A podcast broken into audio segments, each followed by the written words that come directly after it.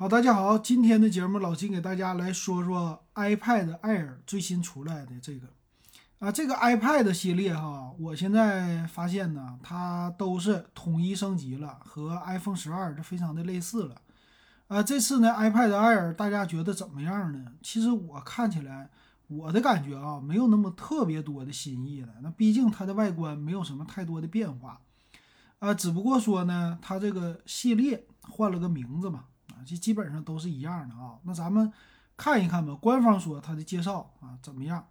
呃，一个呢就是全面屏，全面屏呢之前的 iPad Air 在我的印象当中，上一代还是什么 iPad Air 的呃轻薄的那种的版本。你像这样的最新的呃四个角非常方的这种版本呢，之前好像是 iPad Pro。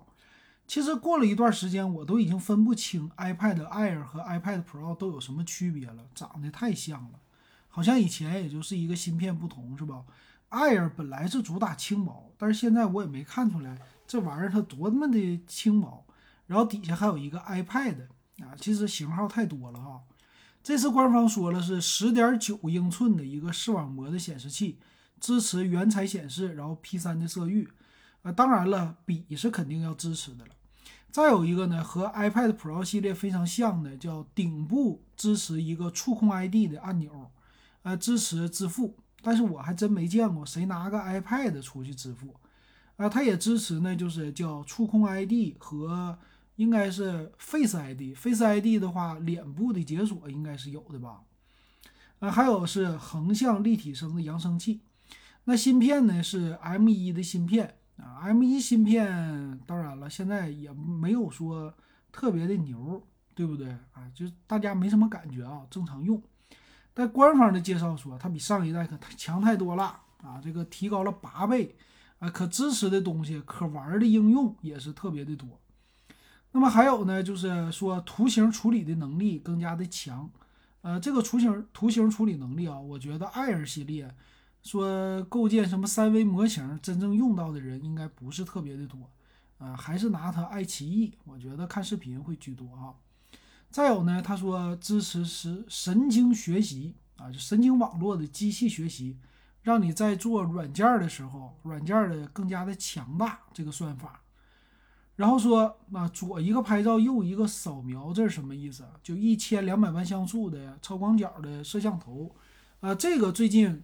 我看有有朋友用了啊，这个东西挺好用的，但也挺不好用的。怎么说呢？就是如果你是近景的时候，它这个镜头啊会跟着一起来回的晃啊，就是它一直在捕捉你的人像。其实它这个东西还是有一段距离需要再去优化的。现在我觉得不太好用，这个人物居中呢有的时候特别烦人。我我看了好几个人，就是怎么说呢？这个人来回走来走去。这个画面一点都不稳，而且一般人走路是比较的快的，你知道吗？那走路的时候，这个镜头一会儿跟着你这么晃，你作为我们现在开一些视频会议啊、干嘛的时候玩 Zoom 的话，你这个可视感一点都不好，那并没有它官方想的宣传的那么好。那后置呢，也是一个一千两百万像素，说是广角的镜头，支持到 4K 的拍照，所以这次也是从上一代的。嗯，不是 iPad 系列，我记得是他们家最新的，呃，Mac 系列吧，还是上一代的 iPad？另外的也是，呃，对于这个摄像头的支持还是挺不错的啊。这毕竟是针对于打视频电话或者是网络会议啊，进行了很多的优化。然后后置的摄像头说支持扫描文件，扫描文件这个最近我用了啊，用 iPhone 也用到了，这个还是挺好用的。还有一个就是支持到五 G 的网络，那这个一般人也不会消费啊，毕竟是带五 G，你就再增加一千块钱啊，没什么太多的必要，除非是觉得不差钱，然后实时要联网有这个需求的人哈。再有呢，WiFi 六的支持，那这些都是常规升级，但官方的介绍呢，介绍的特别猛。最后呢，就是笔和妙控键盘，这个笔加妙控键盘呢合在一起的话，你就是拿它当一个。Surface Pro 啊，这系列这个笔呢，很多人买了以后就不知道咋用。我也感觉哈，就是想法非常好，但是还是有需要的人再买吧。比如说学生啊，呃，需要标注啊，干嘛的？但是，一般人啊，日常有这个买笔的钱，说实话哈，你去买点本儿，五百张的 A4 纸，你买一捆儿才多少钱？二十多块钱。你买一堆笔才多少钱？是不是？就没多少钱。你可能花了不到五十块钱，这够你用好几年的。像咱平时，所以说我觉得 iPad 只是给特意的人用用这个笔啊，一般的人来说用不到。然后妙控键盘当然也非常的好了，但是还是我觉得价格还是有点贵，啊，还是那句话，就只有特定的人说拿它当电脑用啊，这是基本的功能我都可以了，买一根笔，买一个键盘，我就家里边不用电脑了，苹果的电脑我也不买，Windows 我也不买，我就用这一个，那可以。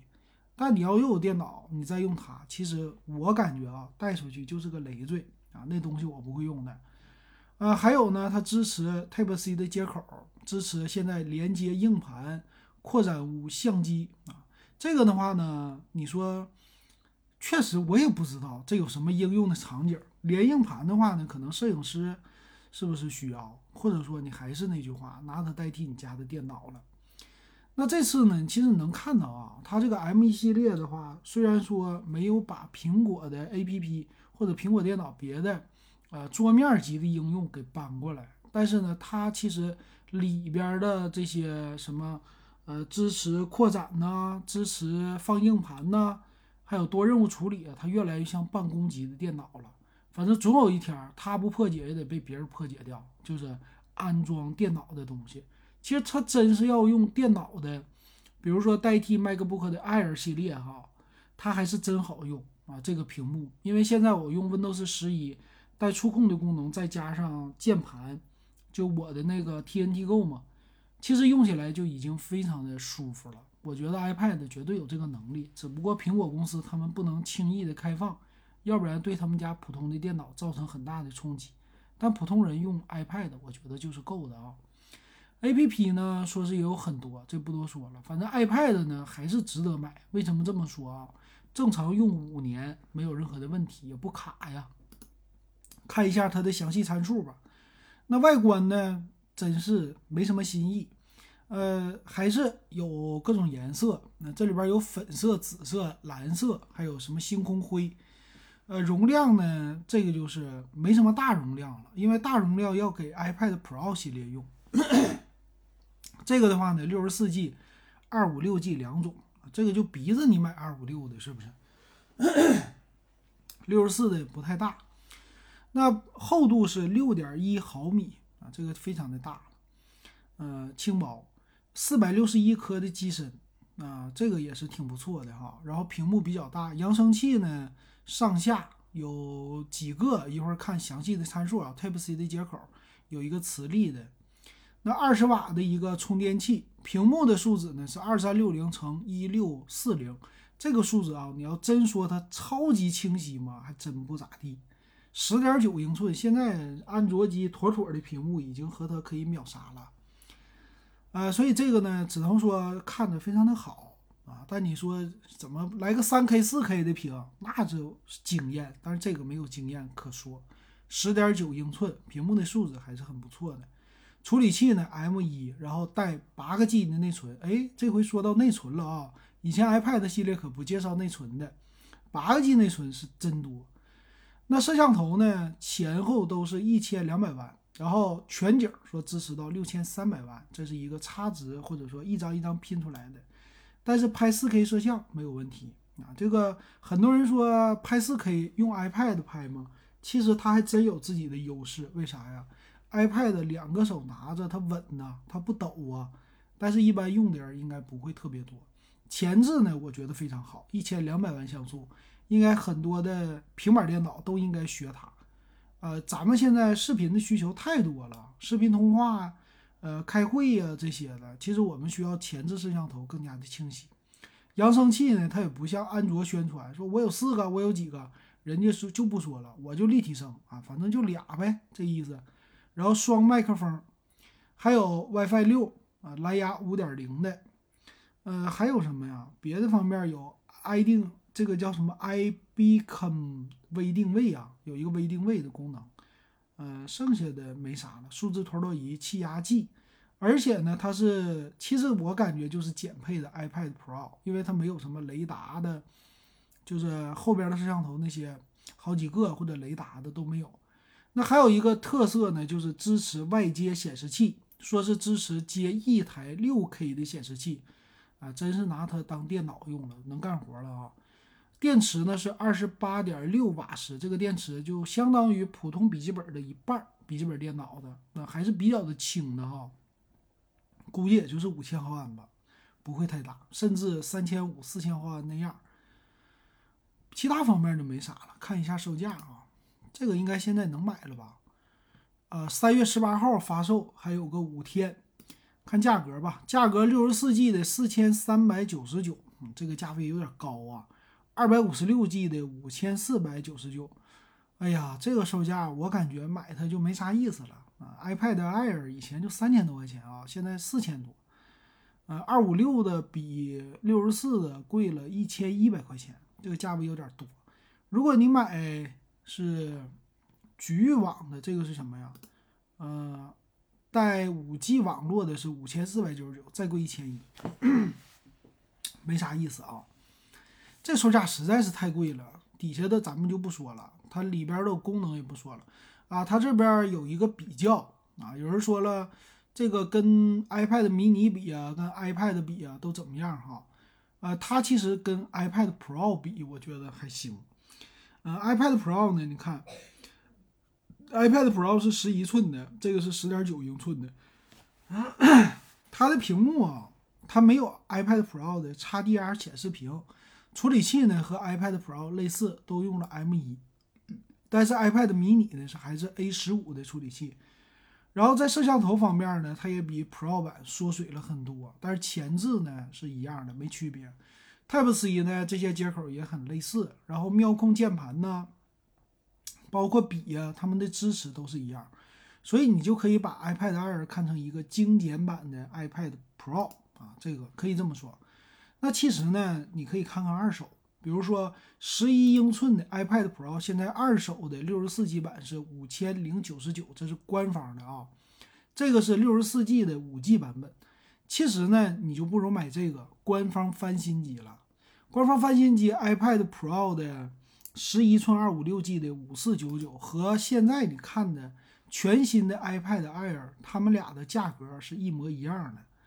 但是呢，这个 iPad Pro 虽然说是翻新，但你实际用起来你是和全新没有区别。iPad Pro 系列十一寸是去年，哎呀，两年前的东西了。哎，我给你看看处理器啊，两年前就是 M1 的处理器吗？